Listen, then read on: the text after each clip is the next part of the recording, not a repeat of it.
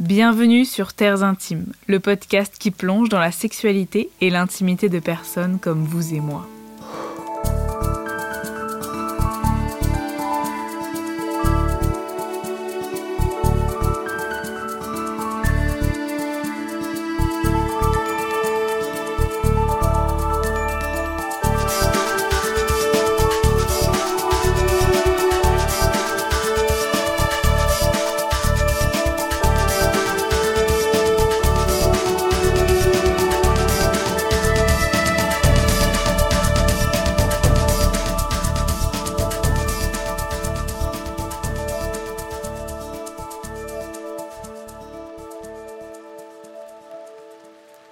Quelle joie d'être de retour devant ce micro pour enregistrer la première introduction du premier épisode de la saison 2 de Terres Intimes. Ça fait maintenant plus de 11 mois que ce podcast est en pause. J'ai cru à un moment donné que je n'y arriverais jamais, mais je suis tellement heureuse d'être là. Tout d'abord, je voulais vous remercier pour votre patience, vos messages de soutien et votre excitation à l'idée que Terres Intimes reprenne. Je sais pas si sans vous, sans vos mots, j'aurais réussi à rallumer le flambeau. Si j'ai pris autant de temps, c'est que j'ai été un petit peu dépassée par les événements en 2022. Nouveaux projets, fac, examen, musique, chant, boulot principalement, séparation un peu quand même. J'ai pas vraiment trouvé le temps de me remettre à ce podcast, mais je pense que je ne savais pas comment revenir. C'est un peu bateau de dire ça, mais je savais pas qui j'étais ou en tout cas avec quel moi, quelle partie de moi je voulais revenir. Qu'est-ce que j'avais envie de mettre en avant? Est-ce que j'avais envie de faire les mêmes interviews ou est-ce que je voulais apporter autre chose?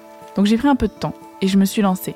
Le cœur de Terres Intimes ne change pas. Je pars toujours à la découverte des corps, des intimités, des sexualités et des amours. Je pense juste que l'énergie a changé, a évolué, et peut-être que vous l'entendrez, ou peut-être que vous l'entendrez pas. Quoi qu'il en soit, le bonheur d'être là, devant ce micro, est immense. Je souhaite aussi remercier Déborah, qui fait les portraits des invités, Théo, l'ingénieur son qui mixe les épisodes depuis son île de beauté, et Didier à la musique. Je les remercie pour leur participation, leur engouement et leur soutien infaillible dans cette aventure. Elle serait clairement impossible sans eux, alors merci de vous être lancé à nouveau avec moi. Pour ce premier épisode, j'ai invité Coraline. Coraline, c'est un peu comme un feu follet. C'est une bombe de talent, de joie, d'intelligence, de sensibilité, de créativité et d'amour. Prendre un verre avec Coraline pour parler boulot, ça finit en 5 minutes de conversation sur le travail et 3 heures de conversation sur nos relations, nos ressentis, nos dernières prises de conscience et 4 assiettes de tapas consommées avec passion. Avec ses cheveux foncés et ses yeux clairs, son manteau à paillettes et son sourire éclatant, Coraline est arrivée chez moi un mercredi après-midi. Trempée à cause de la pluie, elle a enfilé l'un de mes t-shirts et nous nous sommes installés autour d'un gros goûter. Notre conversation a duré deux heures et vous aurez donc l'interview de Coraline en deux parties. Parce que déjà c'était trop difficile de tout couper et ensuite, après 11 mois de pause, on va pas commencer à se restreindre. Dans cette première partie, nous parlons de comment elle a grandi, de sa vision de la sexualité plus jeune, de séduction, de désir, de besoin de validation extérieure, de son rapport au corps et de ses premières expériences. C'est parti. Bonjour Coraline. Bonjour Juliette. Merci d'être là aujourd'hui.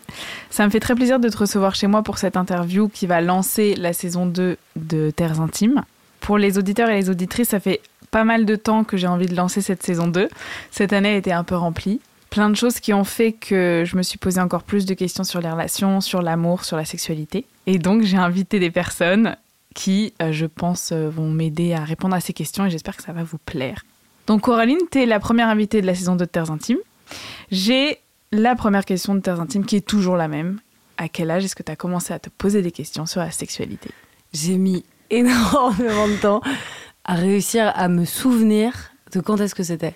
Parce que du coup, j'ai grave préparé cette interview. D'ailleurs, t'as pris grave une voix de podcast. Du coup, je suis en train de me demander est-ce qu'il faut que je prenne une voix de podcast pour Je suis un peu angoissée. Non, non, tu prends ta voix naturelle. Ok. Non, C'était un mélange entre le téléphone rose et le C'était vraiment genre pas mal.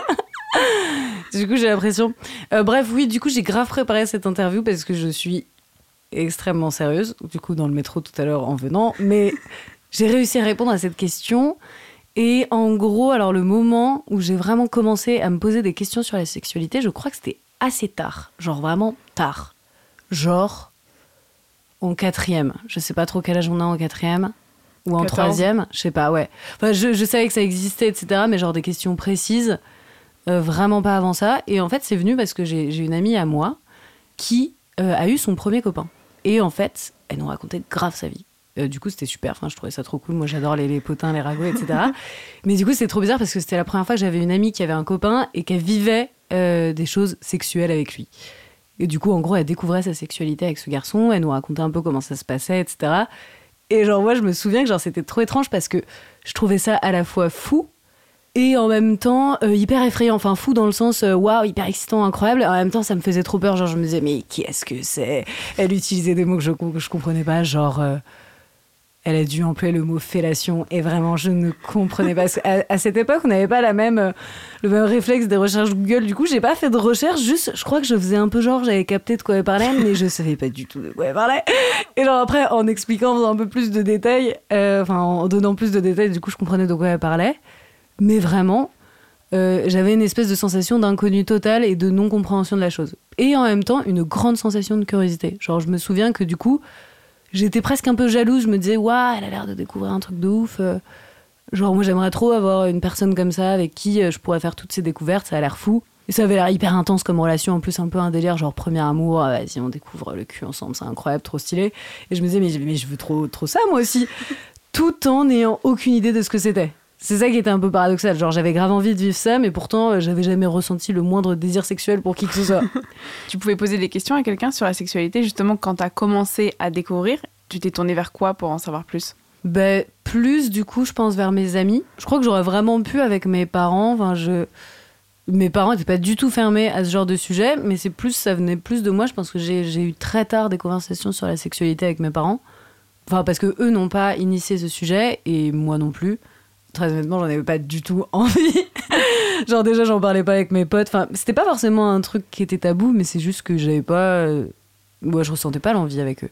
Mais par contre, du coup, avec, bah, ça a commencé un peu avec cette histoire-là. En fait, les questions, elles sont un peu arrivées avec euh, les expériences que mes amis ont eues. Et du coup, je leur posais des questions. J'étais hyper intriguée. Genre, plus on me racontait des trucs, plus j'essayais de comprendre. Et je posais pas vraiment des questions sur moi. C'était plus des questions sur bah, qu'est-ce que vous vivez, qu'est-ce que vous ressentez, pour- pourquoi vous faites ça. Ça a l'air bizarre. ça a l'air super bizarre ce que vous faites. Je ne comprends pas pourquoi vous mettez ça dans votre bouche. C'est quoi le del Non, genre vraiment, je trouvais ça, je trouvais ça hyper bizarre. Et en même temps, j'étais intriguée. Genre, je me disais, putain, on en fait toute une histoire, ça a l'air fou. Euh, donc, euh, ça a l'air super de mettre un pénis dans sa bouche. Pardon. Non, mais genre vraiment, de loin, ça a l'air fou et je comprenais pas trop pourquoi. Du coup, je posais grave des questions à, mes amis bah, à partir du collège, lycée. Ça, enfin, c'était des sujets qui étaient pas tellement tabous, je trouve. Et donc, t'en es arrivé là avec euh, cette idée de la fellation assez particulière parce que tu comprenais pas. Mais t'avais quel bagage à l'intérieur de toi? C'est-à-dire que t'as grandi avec quelle vision de la sexualité dans ta famille? Euh, je dirais que j'ai du mal à me créer un imaginaire au- autour de ma famille. Je pense que ça a jamais trop été un sujet. Je pense que tout ce que j'ai connu de la sexualité, c'était plus euh, lié à la euh, pop culture, que c'est, genre les, les films, les musiques, les livres, les histoires. C'est plus à travers ça en fait que j'ai découvert ça. Et en fait, je crois que j'ai grandi vraiment avec une vision très très positive de la chose. C'est-à-dire que je me disais, ce truc a l'air incroyable. Vraiment, je me souviens que ça, m'arrivait même bah, justement après cette histoire où une de mes potes m'avait parlé au collège du fait que elle avait rencontré un mec, elle avait fait sa première fois, qu'ils expérimentaient plein de choses. Je me souviens que du coup j'avais un peu cette jalousie de j'aimerais trop vivre ça aussi. Et en, fait, j'avais réussi un peu à, à me rassurer, genre en manipulant mon cerveau, en me disant Attends, dis-toi plutôt que c'est ouf. Ok, tu l'as pas fait, mais ça veut dire que t'as genre encore tellement de choses à découvrir de la vie. C'est incroyable. Et genre, je me souviens que j'ai souvent eu cette pensée qui m'est revenue en tête dans les moments où je me disais euh, Ah, j'ai pas eu de copains encore, j'ai jamais trop eu d'histoire avec des gens, alors que je voyais tout le monde qui faisait des trucs.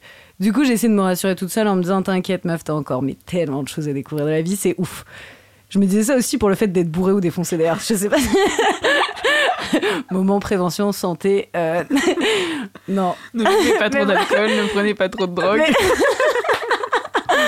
Mais bref, ouais, non, en fait, juste, c'était un truc qui me rendait hyper curieuse et j'avais une vision très positive. Genre, je voyais ça vraiment comme un truc hyper sympa. Une expérience à la fois un peu euh, folle, où genre, euh, tu pouvais vivre des trucs hyper rigolos avec euh, des gens et en même temps, je reliais ça pas mal à l'amour aussi, où du coup, je me disais, bah, ça, c'est quand j'aurai un amoureux, je vais faire l'amour avec, ça va être Mhm. incroyable. Et pas que, enfin, je me rendais compte qu'on pouvait dissocier, qu'on n'était pas forcément obligé d'être amoureux pour, euh, pour coucher avec quelqu'un, mais j'avais un peu ces deux visions-là et toujours euh, un truc très positif, je crois. Est-ce que tu pourrais me parler en quelques mots de comment s'est passée ta première fois, c'est-à-dire ce que toi tu considères être ta première fois? Alors, euh, c'était vraiment euh, très nul. Alors attention, c'est le moment où du coup c'est pas marrant, c'est pas une histoire dramatique, mais c'est une manière nulle de commencer sa sexualité, je pense, parce que je me suis sentie un peu euh, eu. Enfin, je sais pas si ça se conjugue comme ça. J'ai l'impression qu'on m'a utilisé. Quoi. Ouais, je me suis sentie un peu utilisée en fait. Parce que, en gros, ça se passait après le lycée, c'était avec un garçon avec qui j'étais devenue très pote au lycée. Et en fait, euh, petit à petit, on a compris qu'on se plaisait un peu. Il avait évoqué le fait euh, qu'il avait super envie de coucher avec moi. Et je le trouve très joli. Je me suis dit, oh, bah, rigolo, en plus, il est sympa. Et j'étais pas forcément dans une optique de faire ma première fois avec euh, quelqu'un dont j'étais amoureuse. De toute façon, je n'avais pas de copain. Et vraiment, je crois qu'à ce moment-là, je me disais aussi, j'avais un peu ce truc de j'ai envie d'avoir fait cette première fois pour pouvoir vivre d'autres trucs. Genre, je me sentais handicapée de pas l'avoir faite. Ce qui est très con, hein, d'ailleurs, mais je me souviens que j'avais vraiment ce sentiment de j'aimerais bien que ce soit fait, genre hop là, c'est bouclé, c'est plié, maintenant je peux vivre ma life. Et du coup, ce garçon me proposait ça. Enfin, vraiment, on avait discuté clairement du fait qu'on aimerait bien que ça arrive. Limite, enfin, c'était pas du tout genre on se séduisait ou quoi, c'était genre texto, ok, on se plaît, on va coucher ensemble un jour. Et du coup, ce jour est arrivé. Et euh, bon, l'expérience en soi était nulle, genre vraiment très nulle, dans le sens où il y avait absolument aucune tendresse, aucun. Euh, je vais pas dire amour parce que c'était pas trop la question, mais disons que je me suis pas du tout sentie euh, aimée ni même juste considérée à ce moment-là. C'est-à-dire que c'était vraiment euh, une fin de soirée bourrée, le mec débarque, on, on s'est même pas embrassé du tout. Genre, c'était vraiment très très nul. C'était en mode on faisait des choses sexuelles parce qu'il m'expliquait un peu qu'est-ce qu'on devait faire, mais j'avais l'impression de faire un workshop, mais avec une personne hyper désagréable. Enfin, pas désagréable, mais juste juste pas sympa en fait. C'est-à-dire que c'était un peu ok, donc on va faire ça, on va faire ça. Et ce qui était particulier, c'est qu'il respectait mon consentement dans le sens où c'était toujours genre sous la forme de questions. Je me souviens, c'est-à-dire qu'il me disait Est-ce que tu veux faire ça? Est-ce que tu veux faire ça? Mais forcément, évidemment, je disais Bah oui. de toute façon, genre, c'est-à-dire que c'était ma seule référence en termes de sexualité. Donc en mhm. fait, j'ai concrètement fait euh, ce qu'il me proposait de faire. Et j'avais pas de limite dans ma tête. J'ai rien fait de dingue du tout. Hein. C'était les bases du truc. Mais du coup, c'était vraiment. Enfin, c'est pas très sexy, quoi. C'est-à-dire que je, ressens, je pense que je ressentais même pas particulièrement de désir pour lui. J'étais plus genre. Exploration. Exploration. Ce qui peut être ok en soi. Mais c'est juste que là, du coup, c'était exploration, mais euh, sans âme, quoi. Genre vraiment, c'était. non, vraiment, c'était à chier, quoi. Et, euh, et en fait, bon, déjà, ça, l'expérience en soi était vraiment nulle. Mais surtout, c'est la suite qui a été encore plus à chier. Parce que, en fait, il s'avère que moi, à ce stade-là, quand on a couché ensemble, j'avais l'impression que c'était vraiment un, ami. Enfin, vraiment, je m'étais dit, ce mec, c'est mon pote, c'est mon gars sûr, c'est cool. Et sauf qu'en fait, euh, après que ce truc-là soit arrivé, on était en vacances avec des potes à ce moment-là en plus, genre déjà, il a totalement arrêté de me calculer, mais direct après ce truc. C'est-à-dire que genre, ça c'est fini, je suis retournée dormir dans ma chambre. Lui aussi, genre, mais zéro tendresse, affection ou quoi. Et après, il m'a juste tout simplement ignoré. Et en plus, on était avec des potes communs, du coup, j'étais en mode putain, tout le monde va être au courant de ce qui s'est passé. Genre, j'étais en mode genre, je me sentais, genre, j'avais l'impression vraiment d'être euh, ambiance la salope du lycée, tu vois. Alors que, bah, franchement, non, avec du recul, je pense que c'est plutôt lui le connard du lycée. Mais du coup, mais du coup je, me sentais déjà trop mal, je culpabilisais, moi, d'avoir fait ça. Et lui, apparemment, s'en battait les couilles. Et du coup, a totalement arrêté de me considérer une fois que ce truc-là été fait. Et ce que j'ai pas du tout apprécié, bon déjà ça c'est pas sympa, mais c'est qu'en fait il m'avait vraiment vendu le truc avant comme on va explorer ensemble la sexualité, on va te faire, je vais te montrer des trucs, je le voyais un peu comme euh, mon mentor, on allait vivre des trucs cool. Et c'est pas du tout ce qui s'est. Et en fait je sais pas, j'en ai, j'en ai reparlé pas mal avec lui en fait, parce que bon après ça il se passait d'autres trucs, après moi on, s'est revus plus ou moins, mais il me parlait à peine et moi je sais que j'avais envie de le revoir parce que je voulais pas m'arrêter là-dessus, je trouvais ça à chier. Et en même temps je me rendais compte qu'il c'était pas un mec ouf. Et en même temps, c'était particulier parce que j'essayais de me convaincre qu'en fait, euh, c'était pas grave, c'était hyper funky, euh, de baiser un peu bourré à la fin d'une soirée euh, pour sa première fois, c'est super drôle. Et bon, bref, plus le temps passait, plus je me rendais compte qu'en fait, c'était vraiment pas dingue. Et du coup, j'ai réussi à pas mal lui en parler. Bah, l'année d'après, je pense, enfin, on gardait un peu contact, je lui en ai parlé. Et il a réalisé que c'était effectivement pas ouf. Et même beaucoup plus tard, genre il y a pas très, il y a quelques années, j'ai dû lui renvoyer un message en lui disant "Eh mec, en fait, ce que t'as fait, c'est vraiment de la merde." Et genre je lui ai vraiment dit tout ce que je pensais, etc. Et lui aussi avait pris du recul sur ce qu'il avait fait et admis qu'effectivement, il s'était vraiment comporté comme une merde, que euh, il était, euh, enfin effectivement, il y avait une part de lui qui m'avait utilisé euh, et qui savait très bien ce qu'il faisait et qu'en fait, bah, là à ce stade-là, ça l'intéressait de coucher avec moi, mais clairement pas plus. Et que du coup, voilà, c'était un moyen de d'avoir ce qu'il voulait, quoi. Mais en soi, ça va dans le sens où, enfin, c'est très nul du coup comme première expérience.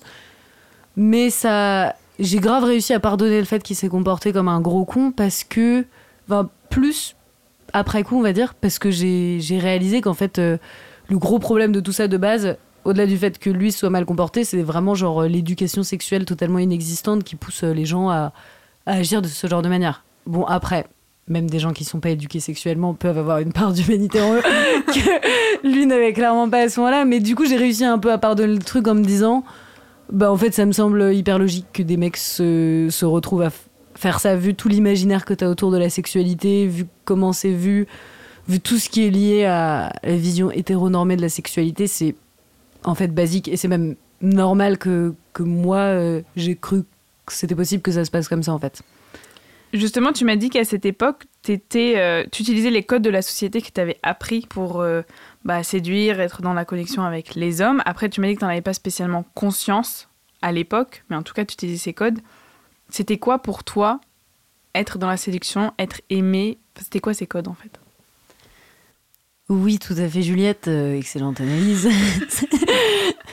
non, c'est vrai. en fait, je ne l'ai pas du tout conscientisé sur le moment.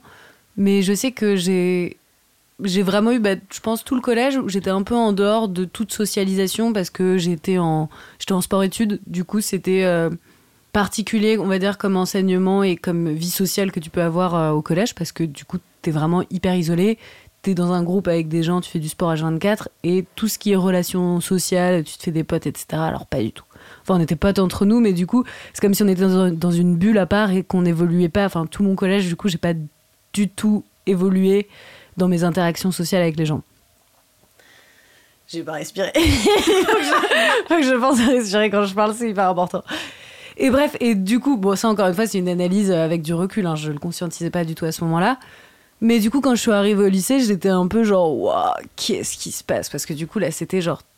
Là, j'étais totalement plongée dans la vie du lycée, donc, euh, enfin, j'étais pas du tout à part, j'étais dedans et euh, fallait que j'y prenne part.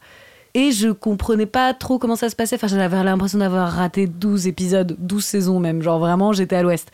Et enfin, pareil avec ma soeur, on était un peu dans la, même situation parce qu'elle avait vécu exactement pareil. Et du coup, on, se faisait des potes, etc. C'était cool. Mais alors là, tout ce qui était relations amoureuses, sexuelles ou quoi, mais c'était vraiment à des millénaires de nous arriver. Enfin, ça me semblait hyper absurde, quoi. Et du coup, je pense que ça a dû arriver peut-être à partir de la première, on a commencé, je sais plus trop comment ça s'est fait, je pense c'est juste parce qu'on a commencé à faire euh, des soirées, à, boire de l'alcool, être un peu foufou, faire des trucs euh, dingos. Où là du coup il y a eu des petits moments de séduction qui sont arrivés avec des garçons. Et où en fait j'ai le souvenir que c'était des moments où je me sentais genre vraiment exister. C'est-à-dire que euh, moi qui étais une meuf, j'avais des potes mais j'étais un peu transparente, je, Ouais, c'est ça. C'est qu'en fait, le fait d'être dans une situation de séduction avec un garçon, ça me donnait la sensation de plus exister, en fait. Parce que euh, d'un coup, une personne m'accordait de l'attention. Je sentais que la personne attendait quelque chose de moi, c'est-à-dire genre me pécho, même si c'était juste euh, m'embrasser ou quoi. Des trucs comme ça. Du coup, en fait, je sentais cet euh, intérêt que la personne avait pour moi. Et j'ai commencé à me dire, hum, sympa ça genre je trouvais ça vraiment cool. Je me disais ah ok ça c'est un petit peu le sel de la vie c'est rigolo. Genre tu te sens plus exister tu sens t'as l'impression d'avoir de la valeur. Donc euh, j'ai commencé à assimiler un peu tous ces trucs là et à me dire ok donc quand je suis dans cette situation euh, je vais un peu plaire à cette personne. Donc j'ai commencé à être plus à genre essayer de me pimper être un peu fraîche me dire ah ok enfin un peu un peu plus instrumentaliser la séduction en fait. Euh, genre prendre conscience de quels étaient mes atouts entre guillemets genre dans le game de la séduction, et du coup les utiliser pour, euh, pour satisfaire mon ego, hein, en quelque sorte, on va dire. Et en fait, là, je dis euh, mon ego, mais enfin, c'est un peu une interprétation biaisée, euh, dans le sens où maintenant que j'ai pris du recul, en fait, c'est pas tellement une, c'est pas tellement une question d'ego. Enfin, si, mais disons que c'est un, mon ego, en fait, c'était ma manière de sentir que j'avais de la valeur pour les autres et qui ce truc-là, c'était complètement calqué sur euh, qu'est-ce que la société attend euh, des meufs dans le game de la séduction, en fait, de manière générale. C'est-à-dire que ce qui se passait à ce moment-là, en fait, et là je dis tout ça, genre vraiment, je m'en suis pas rendu compte sur le moment du tout, hein, c'est vraiment moi aujourd'hui qui, fait cette analyse. Hein. Mais c'était plus un truc de, en fait, j'avais envie de me sentir exister dans le cadre d'une société où on apprend aux meufs à euh, devenir des, objets de désir, en fait. Et que si tu te comportes comme il faut, et bah, t'auras ta place, en fait, dans ce monde-là. Et en fait, c'est ça qui a fait que je suis petit à petit en fait euh, devenue euh, comme dépendante en fait de, ce regard des autres et que j'ai commencé à instrumentaliser ce truc-là en fait. Et, euh, à partir dans des trucs qui peuvent être très malsains de euh, bah, en fait pour, bah, pour me sentir aimée en fait. Et quand tu as commencé à avoir des relations sexuelles avec des personnes, est-ce que le sexe est venu jouer un rôle aussi dans ce fait d'avoir envie d'être rassuré, d'être aimé Est-ce que le sexe est devenu une sorte d'outil pour te rassurer? Alors je dirais pas que c'est allé jusque-là parce que j'ai pas en fait, c'est rarement aller jusqu'au fait de coucher avec des gens. Je crois que j'ai jamais couché avec des gens euh, dans le but de rassurer mon ego. C'est, disons que c'est plus, euh, j'assimile plus ça à des situations de, flirt, on va dire. Mais en tout cas, oui, j'ai souvent eu envie de plaire, je pense, dans ce but-là. Mais je pense que ça s'arrête vraiment au fait de euh, sentir que tu plais à quelqu'un. Tu m'as dit que tu hum, que avais été beaucoup influencé par la recherche du conte de fées, du prince charmant, de l'amour et que le sexe venait quand même jouer un rôle dans cette recherche d'amour. Je capte où tu veux en venir. Oui, oui, en fait, non, c'est ça, c'est en fait dans le fait de, de plaire, ou en fait j'assimilais pas mal, euh, bah, surtout au lycée, euh, le fait de, de plaire à quelqu'un au fait d'être aimé, comme si je confondais un peu tout, genre ok je vais plaire à cette personne, il va avoir envie de coucher avec moi, du coup je vais un peu me sentir aimé. Et du coup il y avait un, un truc de... Euh, je me disais, bah cool, si, si je couche avec quelqu'un, en fait, ça veut dire qu'il m'aime, enfin débile un peu comme raisonnement. Mais du coup, il y avait vachement ce truc-là euh, qui rentrait en jeu. Je voulais faire le lien avec ta question, mais j'ai le conte de fées.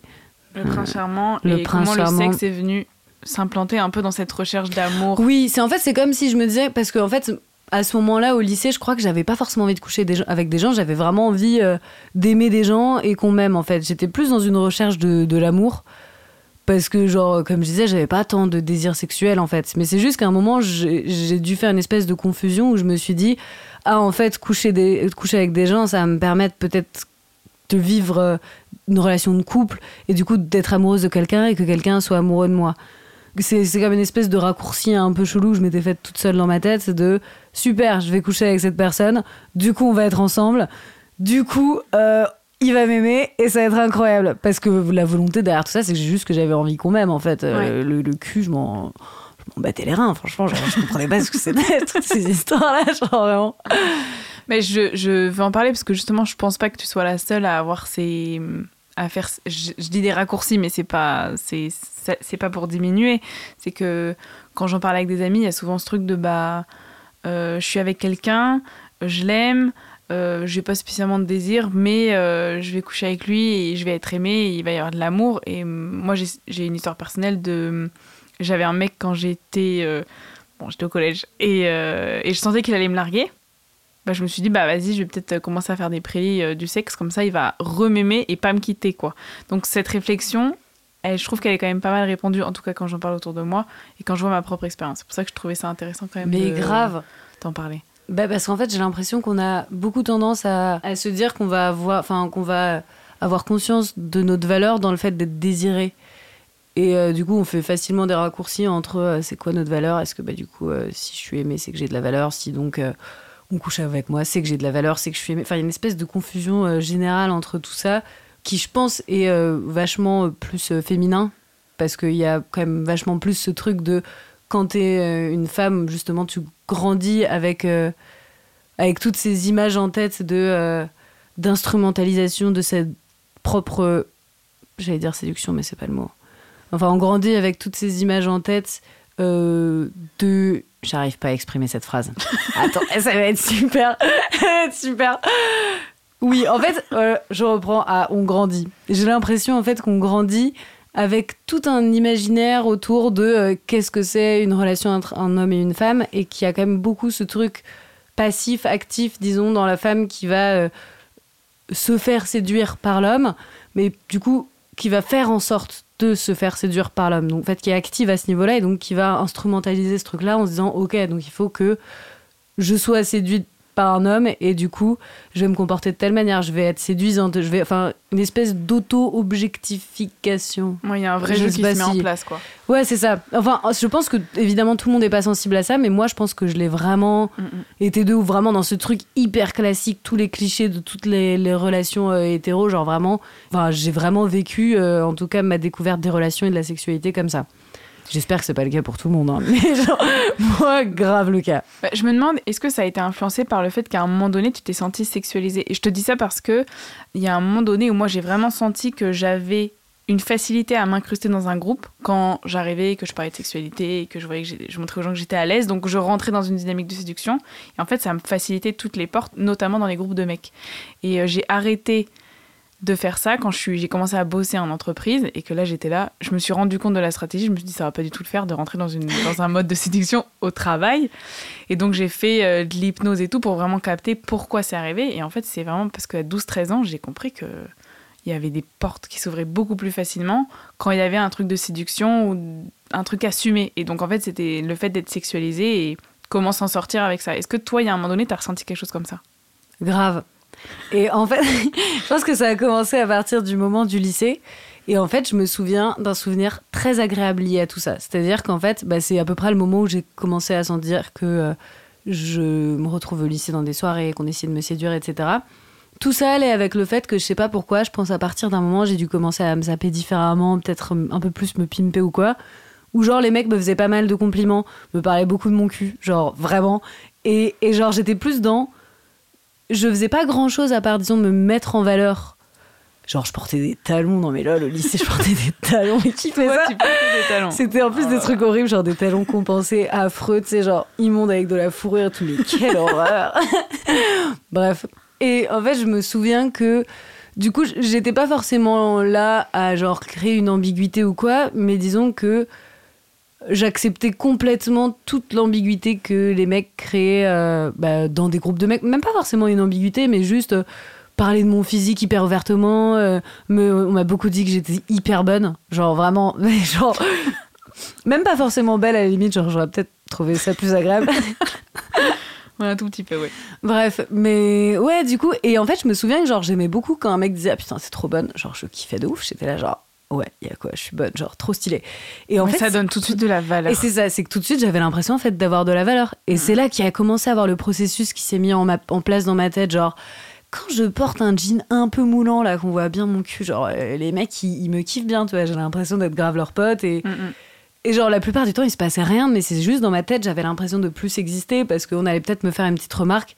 Alors qu'aujourd'hui, maintenant, je trouve ça éclaté. Genre, j'aime pas du tout qu'on qu'on me fasse des remarques comme ça à la volée sur mon physique, etc. Et, et je me souviens qu'à cette époque, je trouvais ça très cool. Et justement, vraiment, j'ai, à ce moment-là, je me suis vraiment dit, génial, euh, j'ai découvert un pouvoir de ouf. En fait, c'est trop stylé d'être une meuf. Tu peux avoir genre ce que tu veux, euh, genre un peu en mode, euh, j'avais l'impression que je pouvais devenir une michto, que ça allait être super, genre. Et j'ai trouvé ça hyper séduisant comme idée. Je me disais trop bien, juste moi, mon physique, le fait de me montrer disponible et ouverte sexuellement, ça va faire que tout le monde va trop me kiffer. C'est exactement ça. très bien. du coup, nul. Attention, spoiler alerte, les, les, choses ont un peu changé. Je sais, j'espère. Bah, avant, de, avant de justement passer à cette déconstruction et le fait que tu t'es rendu compte que c'était plus une prison qu'autre chose de se sentir comme ça. Enfin, moi, c'est comme ça que je le ressens aujourd'hui. C'est que toute ma valeur était dans mon corps, dans ma sexualité, dans comment je parlais, dans comment regarder. Je suis trop ouverte, je parle de sexe et tout. Bah, et à un moment donné, tu t'es rendu compte que c'était de la merde et que c'était un gros patriarcat qui était derrière. Mais avant ça. avant ça, je voudrais revenir au fait que tu as dit que tu avais fait sport-études et effectivement, tu as fait de la gymnastique rythmique. C'est ça, c'est de la euh, gymnastique rythmique? GR, euh, les gens connaissent plus sous le terme de GRS. GRS, mais, comme. Le S a disparu depuis de nombreuses années, attention. Ah, Donc c'est gymnastique rythmique, c'est très bien. Comment, de quelle manière est-ce que c'est venu influencer ton rapport au corps? Alors, je pense que ça l'a euh, énormément influencé. Genre vraiment beaucoup, beaucoup, beaucoup. en fait, c'est un sport où, bah, surtout que là, du coup, j'avais pratiqué à haut niveau, il y a vraiment le diktat de la minceur qui, qui, qui, est très, très, très, très présent, en fait et qui donne un peu la sensation de jamais être euh, assez, euh, assez fin en fait, qu'on pourrait toujours être encore, encore plus maigre. Déjà qu'en fait en tant que meuf, euh, je, bon je m'en rendais pas trop compte à cette époque-là, maintenant je m'en rends plus compte maintenant, mais en fait le rapport au corps est souvent quand même un sujet extrêmement touchy où, où genre si en plus on rajoute une couche de sport à haut niveau où on te fait comprendre que tu dois être vraiment le plus fin possible, bah, je pense que ça crée un truc où ça m'a donné la sensation permanente de ne jamais être assez fine en fait. Euh, et, je pense qu'en fait, bah, comme toutes les femmes, et même pas que toutes les femmes d'ailleurs, euh, au sujet du poids, en fait, je pense qu'on est dans une société où on grandit un peu tous avec euh, l'idée en tête que le fait d'être gros, c'est quelque chose de négatif. Et j'ai vraiment l'impression que c'est un truc quand même très présent, c'est-à-dire qu'on grandit. Enfin, c'est en permanence considéré comme quelque chose de, mal. Et encore plus les femmes, évidemment. Euh, quand, en plus, en tant que femme, on a en permanence un corps qui est hyper euh, détaillé, analysé, décortiqué, etc. Donc, en fait, ça peut devenir un rapport, assez vite obsessionnel, en fait, je pense. Donc, on va dire la couche de euh, sport haut niveau où on te fait comprendre que t'es vraiment, genre, jamais assez fin et en plus, le fait d'être une meuf dans une société euh, patriarcale, je pense que du coup, c'est. et grossophobe, du coup, c'est- globalement un rapport compliqué, on va dire. Je Mais c'est surtout que, en plus, t'étais un, un vrai tas de muscles, quoi. Oui, en fait, c'est bah, en fait, au-delà de ça, il y avait le fait que bah, déjà j'étais quand même objectivement assez maigre et en plus, en fait, c'est un truc qu'on fait genre 25 heures de sport par semaine, euh, voire des fois 30, 35 heures. Enfin, c'est énorme. Du coup, j'étais vraiment hyper stock. Et en fait, je me souviens que euh, je trouvais ça horriblement négatif. C'est-à-dire qu'en fait, dans ma tête, on m'a toujours fait comprendre. euh, Bon, pas dans le cadre du sport, parce que justement dans le cadre du sport c'était bien, mais on va dire dans un cadre euh, extérieur, on va dire euh, plus, je sais pas, au collège ou avec, avec mes potes extérieurs qui faisaient pas de sport avec moi, euh, j'avais tout le temps des réflexions un peu genre ah mais euh, on dirait un mec. Genre comme si en fait il y avait que les mecs qui pouvaient être musclés et que moi en, tant- en tant que femme je devais être juste une, petite euh, créature fragile et délicate en fait. Et du coup j'ai vraiment grandi avec l'idée bah, déjà qu'il fallait être vraiment très très fin le plus fin possible en tant que meuf et qu'en plus surtout pas être trop musclé enfin pas prendre trop de place quoi de manière générale en fait. Et ouais alors que je sais qu'aujourd'hui je pense que à la limite, ouais, j'ai déjà pris conscience un peu de tout ça, donc j'ai un peu déconstruit tous ces rapports-là, même si ça reste touchy. Mais on va dire que pour le fait d'être musclé aujourd'hui, j'aimerais bien être aussi musclé que ce que j'étais. Genre, je regrette cette époque. mais bon, je me souviens que du coup, j'analysais beaucoup mon corps et tout changement de mon corps. Enfin, c'était vraiment un truc qui prenait beaucoup de place dans ma tête. Et notamment, Notamment à partir du moment où j'ai commencé vite fait à avoir des seins. Alors ce qui était bizarre, c'est qu'au moment où j'avais des muscles, j'étais en mode oh, je ressemble à un mec. Mais par contre, le moment où je commence à avoir des seins, j'étais en mode quelle horreur. Qu'est-ce que c'est que ça? Genre, La meuf n'est jamais contente, c'est affreux. Et du coup, genre vraiment, je me souviens que je commençais à avoir vite fait des seins, sachant que j'ai vraiment. Enfin, c'était vraiment une époque où genre ils étaient vite fait là, mais genre tranquille, personne ne voyait. Genre vraiment. Et je me souviens que vraiment j'étais trop mat. Genre je voulais pas du tout qu'il soit là parce que pareil, il y a un truc aussi où c'est un sport où t'as un corps euh, ni homme ni femme. C'est très. euh, c'est un corps d'enfant en fait quoi. Et très souvent, les filles qui font beaucoup de sport à haut niveau, d'ailleurs je dis les filles parce que c'est un sport quasiment exclusivement féminin, et la plupart des gens qui font ce sport, euh, à la- au moment où ils arrêtent, il y a toujours un moment où le corps reprend un peu sa place qu'il a contenu pendant toutes ces années de euh, sport intensif à haut niveau et se développe un peu plus, etc. Et c'est souvent un moment un peu choquant pour euh, les gens euh, qui font du sport haut niveau. Du coup, moi, c'est arrivé petit à petit. Je crois que c'est pas arrivé brusquement d'un coup. Mais déjà pendant, quand je sentais que mon corps se transformait, j'étais j'étais pas bien. Genre, j'aimais pas, vraiment pas. Aujourd'hui, tu te sens comment dans ton corps? Alors, en fait, du coup, je dirais. Je pense aujourd'hui bien, mais ça vacille beaucoup. Je pense qu'il n'y a jamais un moment où je me dis, mais t'es incroyable. Si, en vrai, c'est assez bipolaire. Il y a des moments où je me dis, mais tu es incroyable. C'est fou. Et des moments où je me trouve, il y a toujours des moments, et je crois que je me trouve en permanence trop grosse depuis que j'existe.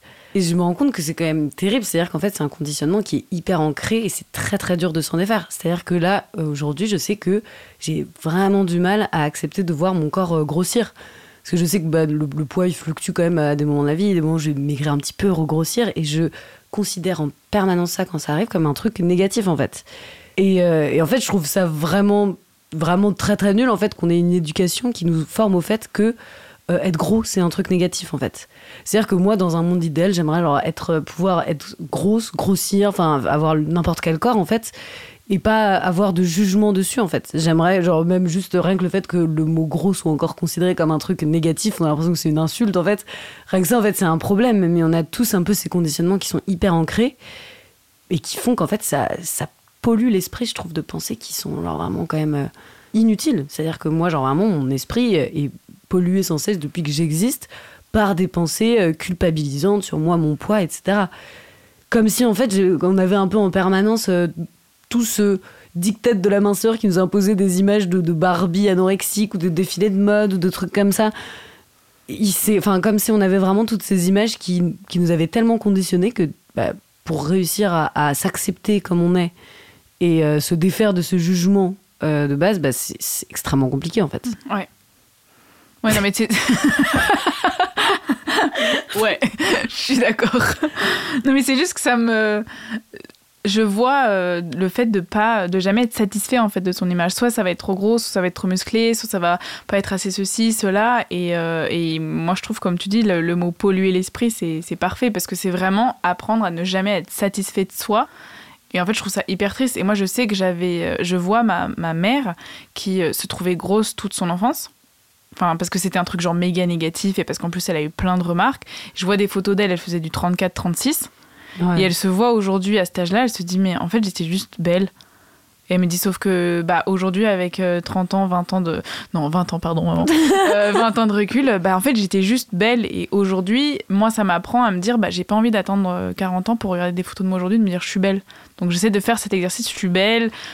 Mon poids, c'est génial, même si ça fluctue beaucoup, mais c'est méga dur. T'as toujours une petite voix qui dit, trop grosse. Mais c'est vrai qu'en plus, ce truc, je suis grave d'accord. Je me suis souvenu de moments où je m'étais trouvée sur le moment, bah, comme ta mère, genre trop grosse aussi, parce que bah, pareil, même dans le sport que je faisais, on me faisait en permanence comprendre qu'il fallait vraiment être fin et pas trop trop bouffer, quoi.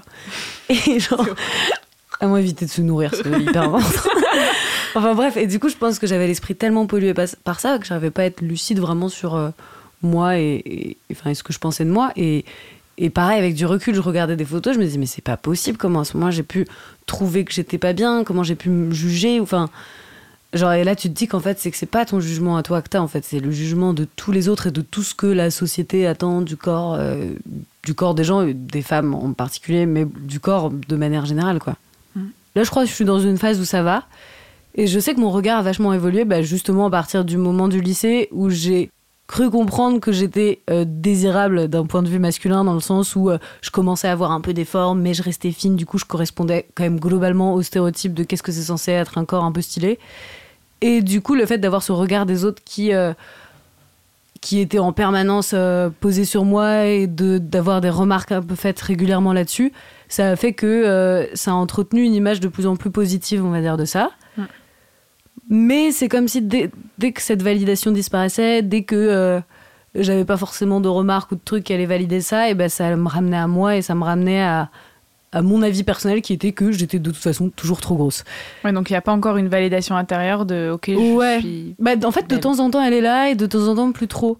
Et c'est ça, c'est en fait comme si euh, le fait qu'il y a un moment où on commence à me faire des commentaires sur moi, mon corps, sur euh, le fait que je me sente un peu objectifiée, comme si ça m'avait rendu dépendant à ce truc-là, en fait. C'est-à-dire qu'à partir du moment où ce truc-là disparaît, du coup, t'as l'impression de plus exister. Du coup, tu te remets en question, ça remet en question ta valeur, etc. Donc, ouais, je pense que c'est quand même globalement un rapport qui est très influencé par le regard des autres. Et de temps en temps, par un petit délire ego trip où je me dis, mais je suis trop fraîche. et je sais pas trop pourquoi. Alors que pourtant, le regard des autres est toujours hyper positif. Ouais. Genre, tout le temps, on me dit, waouh, incroyable. Mais enfin, bref, je vais pas te décrire mon corps, ce serait extrêmement bizarre. mais non, mais en général, justement, j'ai eu un corps très sexualisé assez vite, je pense. Du coup, ça peut flatter. euh, ça a pas mal flatté mon ego à ce niveau-là, mais ça a pas réglé, je pense, tout. Et t'as pas senti une influence euh, Bon, je te parle encore que de mes expériences parce que c'est ce que, ce que j'ai en tête. C'est que hum, j'ai été sexualisée aussi très vite, le fait d'avoir pas mal de poitrine par exemple. Et aujourd'hui, je sens une grande difficulté au regard des gens ou même des personnes avec qui je suis, avec qui je couche sur ma poitrine. Il y a un truc où j'ai été tellement sexualisée que c'est une zone où j'ai besoin de beaucoup plus de respect que d'autres zones parce que j'ai l'impression que c'est ça peut être méga utilisé. Est-ce que toi, t'as eu ces sensations ou est-ce que ça te parle ou pas du tout? Euh, bah, pas du tout une énorme poitrine. je suis pas sûre qu'elle ait été beaucoup sexualisée, je sais pas. Mais euh, non, mais moi je pense que ça a créé surtout des attentes assez hautes. C'est-à-dire que comme on, on m'a justement pas mal sexualisée, complimentée, etc., j'ai envie que toutes les personnes avec qui je couche me trouvent incroyable et genre que la personne me trouve vraiment ouf et me le fasse comprendre. Et ce qui est nul, quoi, parce que je trouve ça dommage d'avoir autant besoin que son ego soit flatté, quoi, parce que bah, c'est pas là que se joue euh, toute l'affaire, quoi. mais, mais du coup, ouais, je pense que ça m'a rendue dépendante à cette approbation des autres. Chose dont j'aimerais vraiment me détacher, hein, c'est le projet. Mais de temps en temps, j'y arrive et de temps en temps, genre, pas du tout. Bah, C'est un cheminement, je pense. hein. Mhm. Passons maintenant à la déconstruction. Il y a eu ce besoin du regard, du désir, de la validation externe. Extérieure, elle est toujours un peu là aujourd'hui. Mais à quel moment t'as senti après ton lycée, après tes premières expériences, que tu, que tu voulais changer, qu'il y avait quelque chose à changer justement dans ce rapport au désir? Avec quelle relation, quelle rencontre? Euh, Je pense que c'est arrivé assez tard. Euh, ça a dû arriver vers euh, la, la, fin, je pense, de ma première relation amoureuse. J'ai eu, du coup, après le lycée, j'ai rencontré un garçon avec qui on est resté ensemble pendant 5, presque 6 ans, je crois, mais ponctué de petites pauses rapides. Et, et, je sais que je pense que tout le début de notre relation, concrètement, j'étais encore complètement dans ces schémas-là, sauf que c'était hyper apaisé euh, ma vision parce que pour le coup euh, cette personne était super amoureuse de moi et moi j'étais super amoureuse de lui. Du coup ça ça enlevait un peu toutes ces problématiques et en fait ça solutionnait un peu toutes mes problématiques. C'est-à-dire que je me sentais aimée désirée. Enfin je cette personne me donnait vraiment de la valeur et c'était une relation euh, hyper bienveillante pendant un moment sur enfin qu'il a été je pense tout le long et du coup qui m'a fait beaucoup de bien à ce niveau-là et qui a beaucoup nourri ma confiance en moi clairement. Mais j'ai quand même senti que euh, il y a eu des petites, euh, bah, il y a eu une rupture à un moment et la relation a redémarré à un moment parce que euh, cette personne-là m'avait trompée vers à peu près le milieu de notre relation et on s'est séparés du coup pendant un petit moment suite à cette histoire-là. Et là, ce truc a clairement plombé ma confiance en moi et j'ai l'impression que tous mes démons un peu sont, sont revenus. Donc clairement, ma confiance en moi n'existait plus, hein, vraiment plus du tout. Et ça m'a ramené à tout Ouais, bah, bah, toutes ces problématiques-là, d'avoir euh, besoin en permanence de sentir que j'avais de la valeur, me sentir aimée, avoir besoin d'être rassurée un peu en permanence. Et du coup, comme c'est devenu un truc un peu trop prenant et, assez négatif dans ma tête, j'ai commencé, je pense, à un peu à réfléchir à tout ça, pourquoi. Enfin, en tout cas, j'ai commencé à me poser des questions. Euh, mais j'ai pas dépassé le stade à ce moment-là de, me poser des questions. genre vraiment, je pense que disons les deux trois dernières années de notre relation, euh, je me suis posé des questions. Je sentais qu'il y avait des trucs peut-être à, à, régler, etc. Mais mais je suis pas sûre que j'ai réglé grand chose à ce moment-là. C'est plus après, on va dire, quand quand j'ai plus été avec euh, cette personne-là. La question c'est est-ce que j'ai réglé ce truc de non, non, c'est à quel moment tu as ah, commencé à te poser des questions? Donc c'était avec lui? Oui, c'est avec lui que j'ai commencé à me poser des questions. Et d'ailleurs, là, je pense que j'ai pas réglé ce truc-là, hein, d'ailleurs, très clairement. je suis en train d'en parler, je suis en train de dire, du coup, quand est-ce que j'ai réussi à me détacher de ça? Mais à, te, détacher de quoi exactement? De... Euh, de, cette, de ce besoin, on va dire, de, validation des autres, de ce besoin d'être rassuré par euh, le regard extérieur. Enfin, qui a été complètement euh, fracassé par le fait d'être cocu. Ouais. j'étais là trompée et, j'étais là, je suis pas sûre que c'est le bon mot. Ouais, cocu qui je, crois, je crois que c'est ça. Bah, en fait, du coup, je pense que ouais, ça m'a ramené de ça. Je me suis reposé pas mal de questions euh, là-dessus. Et en fait, c'est là où j'ai réalisé que j'étais toujours incapable de trouver cette confiance en moi uniquement grâce à moi, en fait. C'est-à-dire que j'ai toujours besoin de l'appui des autres et, euh, et bah, surtout, en fait, des hommes avec qui j'avais des relations, en fait, dans toujours l'envie de plaire, etc. Et que là, le fait d'être avec ce garçon pendant quelques années, en fait, c'est ça qui avait nourri toute ma confiance en moi. En fait, c'était hyper illusoire, en fait, le fait de croire que j'étais super bien et confiante toute seule. C'était vraiment lui qui me donnait cette sensation euh, d'être confiante. Et donc, bah, le moment où effectivement il m'a trompée, là, je me suis dit, ah, bah, tout ce truc que j'avais bâti, en fait, c'était vraiment bah, uniquement sur lui que ça reposait, en mmh. fait. Et donc en fait, c'est là que j'ai réalisé que c'était un process hyper instable en fait, qu'il fallait que ça change, que, que j'arrête de me dire bah, je vais essayer de trouver ma valeur euh, dans mes relations avec les autres, mais que je vais essayer de la trouver euh, en, en, moi. En moi. c'est très beau. Oui, c'est ça. Et, euh, et surtout en plus, genre le truc où je me dis, ce qui est trop bizarre, c'est genre le, le fait que genre je parle de valeur et en fait il y a vraiment un truc hyper bizarre à, à genre se parler de nous-mêmes. Enfin à évoquer cette notion de valeur, c'est un peu un truc comme si on était des espèces de produits de la consommation. Enfin, je sais pas comment dire. C'est trop bizarre. Je sais que genre j'ai toujours eu cette notion de toujours eu envie d'avoir de la valeur aux yeux des autres, toujours euh, avoir envie de compter pour les gens, etc. Mais genre juste ce mot valeur, je trouve qu'il est malsain en fait. C'est, je sais pas si tu captes ce que je veux dire, mais il y a quand même un truc de bah, je trouve qu'on est dans une société où la valeur, elle est beaucoup dans la consommation. T'as de la valeur, tu vas coûter cher, t'as de la valeur aux yeux mhm. des gens, donc ils vont vouloir payer pour toi, le fait de compter pour quelqu'un, tu dis qu'est-ce qu'il fait? Il compte ses sous de ce que je vais avoir, j'en sais rien. Après, moi, je, je sens que j'ai, par exemple, une problématique de valeur et que j'ai besoin de me donner de la valeur, mais je la vois vraiment dans l'amour que je me porte et, et que ma valeur n'est pas dans les yeux des autres, elle est dans les miens. Et après, Mhm. mais c'est quand même la détacher de la société de consommation. C'est plus une valeur intrinsèque de, de ma personne et de ma personnalité et de ce que j'ai à offrir au monde et vraiment de me connecter à ça. Donc je vois ce que tu veux dire. Après, je pense que le mot valeur n'est pas euh, malsain dans tous les cas. Il peut l'être si justement tu t'appuies sur euh, euh, la valeur dans les yeux des autres. Sauf qu'elle est dans. Mhm. Enfin, moi, j'essaie de nourrir le fait de l'avoir dans la mienne. Je t'appelle Ah oui. quand. Oui, oui. Je quand. Ah oui, oui, oui. Clairement. Mais du coup, c'est exactement ce truc-là que j'essaye, que j'avais envie d'avoir, en fait, et que j'essaye encore aujourd'hui d'atteindre, en fait. Et je pense que c'est vraiment à la fin de cette relation que j'ai pris conscience de tout ça. C'est-à-dire que tout, disons, euh, tout mon collège, lycée, toute cette relation, j'avais pas conscience de là, toutes ces problématiques qu'on vient d'aborder, et de quel point c'était présent. Et du coup, la grosse différence, c'est qu'à partir de là, j'ai pris conscience que c'était quelque chose qui m'influençait beaucoup. Du coup, je me sentais un peu victime de ce besoin de validation un peu euh, permanente. Et je pense que déjà, le simple fait de prendre conscience de ça, ça fait qu'on peut déjà commencer à prendre un peu de la distance par rapport à ça. Et se dire, euh, attends, là, pourquoi t'as besoin euh, d'être validé en permanence, machin. Et tu fais un peu le, on va dire, le, tour de ce que t'as vécu. Tu dis, ok, je comprends pourquoi j'ai besoin de ça. Et, et du coup, ça a commencé à, disons, à être une première étape de déconstruction de tout ce truc. C'est-à-dire de comprendre pourquoi je ressentais ça et de euh, l'accepter du coup. Mm, mm.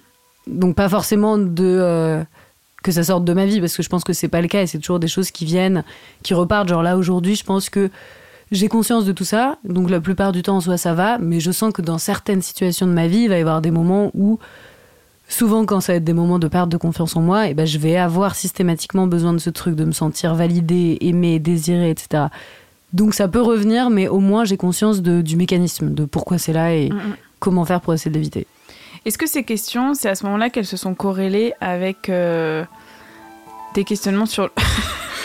tu veux tousser? Non, je, je vais me moucher dans ton t-shirt, je sais pas pourquoi. c'est hyper.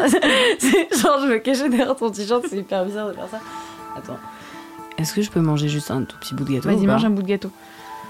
Ah, je crois que j'ai déjà mangé deux parts dessus. là. Non, Je- celui-là, j'ai mangé une part. Oh, pardon. Vas-y, je vais mettre pause.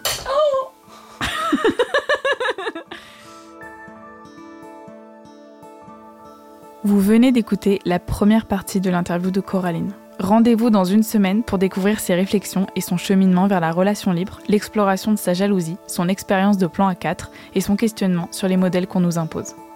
Si cet épisode vous a plu, n'hésitez pas à le partager autour de vous, sur les réseaux sociaux ou dans la vraie vie, et à mettre 5 petites étoiles. Ça, ce serait vraiment très cool. Je vous invite aussi à vous abonner au compte Instagram Juliette fait la révolution, l'univers dont fait partie ce podcast. Je vous dis à la semaine prochaine pour la suite de Terres Intimes.